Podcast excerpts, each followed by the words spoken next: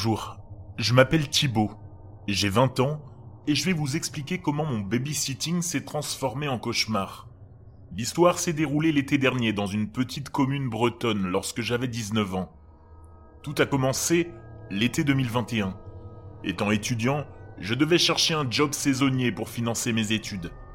J'ai fait plusieurs boulots comme serveur, ouvrier, agent de propreté, mais tous ces jobs m'ont rapidement lassé. Puis, j'ai trouvé un compromis entre vacances et travail, le babysitting.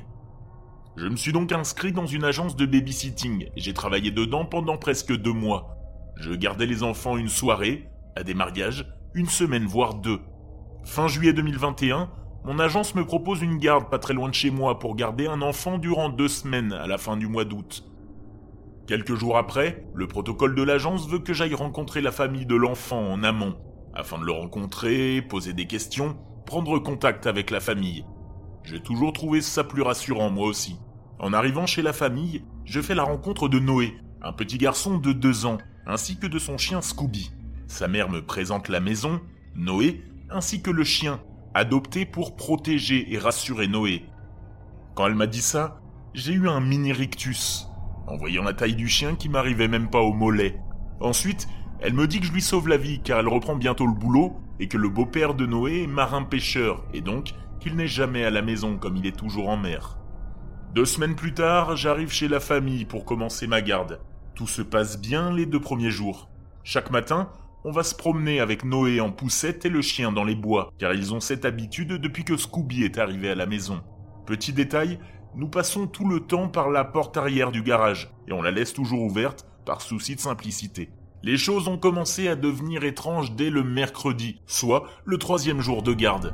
Ce matin-là, nous sommes partis en balade pendant presque deux heures, mais en rentrant à la maison, je sentais comme une tension au-dessus de moi. Peut-être que c'était seulement mon imagination, car je ne connaissais pas très bien la maison. Mais mon chargeur, par exemple, avait été débranché et posé sur la table. La porte de la salle de bain du bas était entr'ouverte, alors que j'étais sûr de l'avoir fermée. Je n'ai rien dit à la mère à son retour, car je trouvais ça débile. Mais le lendemain, en rentrant de la balade, la barrière des escaliers était ouverte, alors qu'elle est toujours fermée, comme Noé est encore petit. La télécommande avait changé de place. Je me rappelle que le plus étrange était l'odeur d'un parfum qui n'était pas là habituellement. J'ai commencé à avoir peur que quelqu'un soit dans la maison. Mais, après avoir tout fouillé, il n'y avait personne. Le soir même, j'ai demandé à la mère si quelqu'un passait la journée pour faire le ménage par exemple, car j'avais l'impression que des choses bougeaient de place. La mère a changé de visage. Elle n'avait plus de grands sourires rassurants. Elle a commencé à être inquiète et stressée. À ça, elle a répondu non, personne. Mais prenez des photos de la maison avant la prochaine balade. Et si ça se reproduit, appelez-moi directement. J'ai trouvé sa réponse très bizarre et pas du tout rassurante pour quelqu'un qui a besoin d'être rassuré. Le vendredi, rien ne se passe d'étrange. Les photos sont pareilles qu'au retour et le week-end arrive, donc je n'ai pas gardé les enfants.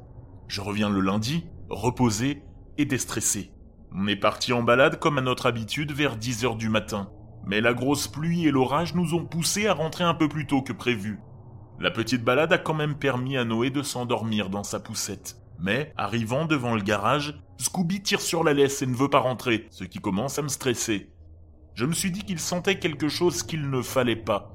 Je le porte, entre dans le garage et laisse Scooby à côté de Noé qui est dans sa poussette. Je pars dans la maison chercher une serviette pour le chien, car il allait salir toute la maison. Mais, dès que j'arrive dans la maison, je sens encore cette tension au-dessus de moi. Et normal, car il y a un sac qui n'était pas là avant, qui est posé sur la table de la salle à manger. J'ai très peur à ce moment-là. Ça veut dire que je n'étais pas fou la semaine dernière. Je m'approche des escaliers, la barrière est ouverte. J'entends du bruit à l'étage. Du bruit qui vient de la chambre des parents. Je sais que j'ai ressenti beaucoup de peur, d'angoisse, mais surtout du courage, car je suis monté jusqu'à la chambre. Je suis derrière la porte, j'entends des bruits de pas de quelqu'un qui bouge des affaires, quelqu'un d'assez pressé. Je ne sais pas comment ni pourquoi, mais j'ai poussé la porte pour voir la personne en face de moi. J'espérais que ce soit la mère, mais c'était un homme assez grand, brun et un peu musclé. Il se retourne en me voyant. Je ne peux plus bouger. On se regarde dans les yeux sans rien dire. J'ai eu l'impression que ça durait une éternité. J'ai eu peur qu'il se jette sur moi pour me faire du mal. J'avais vraiment un mauvais pressentiment sur lui. Puis l'homme brise le silence gênant et tendu en disant Hé, bonjour, vous devez être le babysitter. Je suis le père de Noé. Comment vous dire à quel point j'étais soulagé? Je me présente et je lui demande ce qu'il fait là, car il ne devait pas rentrer cette semaine. Et il me répond Je suis rentré plus tôt à cause de la météo. Une réponse banale qui montrait bien qu'il était marin-pêcheur. Je suis rassuré. Je commence à me détendre. Je me rappelle que le père de Noé ramenait tout à son fils sans vraiment m'écouter. Du genre, il est où Noé?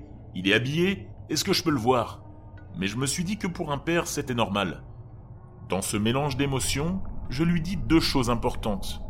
La première, Noé est dans le garage, il dort dans la poussette. À ce moment, je me suis senti débile, car j'avais toujours ce mauvais pressentiment en moi sur cet homme, et moi, je balance l'endroit où est Noé. La deuxième, d'ailleurs, vous savez où sont les serviettes pour Milou? C'est le nom de mon chien, et dans la précipitation, je me suis trompé de nom avec Scooby. Mais ce qu'il m'a répondu m'a vraiment glacé le sang. Les serviettes de Milou sont dans la salle de bain. Le problème de sa réponse, c'est qu'il n'a pas repris le nom du chien, comme s'il ne le connaissait pas.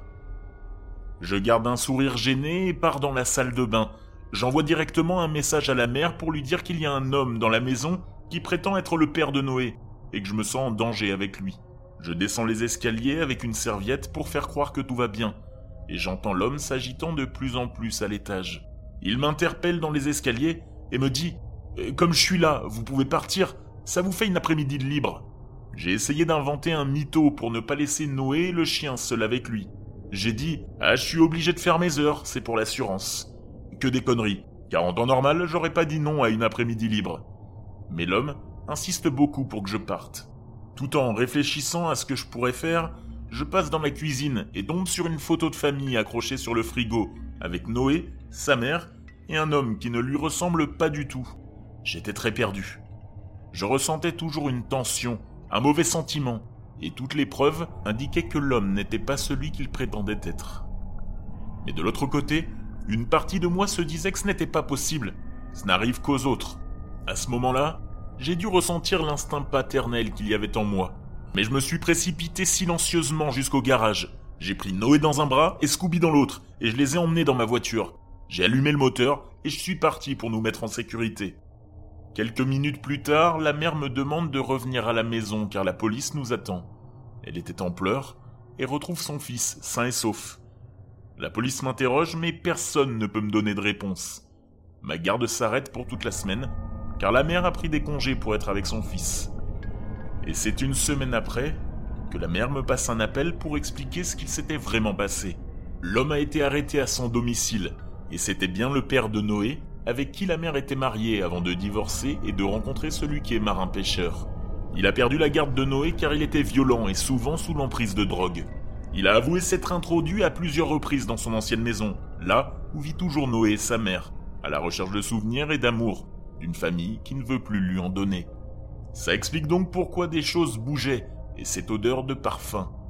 De plus, il s'introduisait par la porte arrière car il savait qu'elle n'était jamais verrouillée quand il habitait là. Et la raison pour laquelle il ne connaissait pas le nom du chien, c'est parce qu'il avait été adopté juste après la séparation des parents afin de protéger Noé si son père revenait lui faire du mal. Le détail le plus glauque, pour la fin, ils ont retrouvé un sac posé au pied du lit de Noé, avec ses affaires à l'intérieur. La police pense que si j'étais parti sans l'enfant, le père l'aurait kidnappé.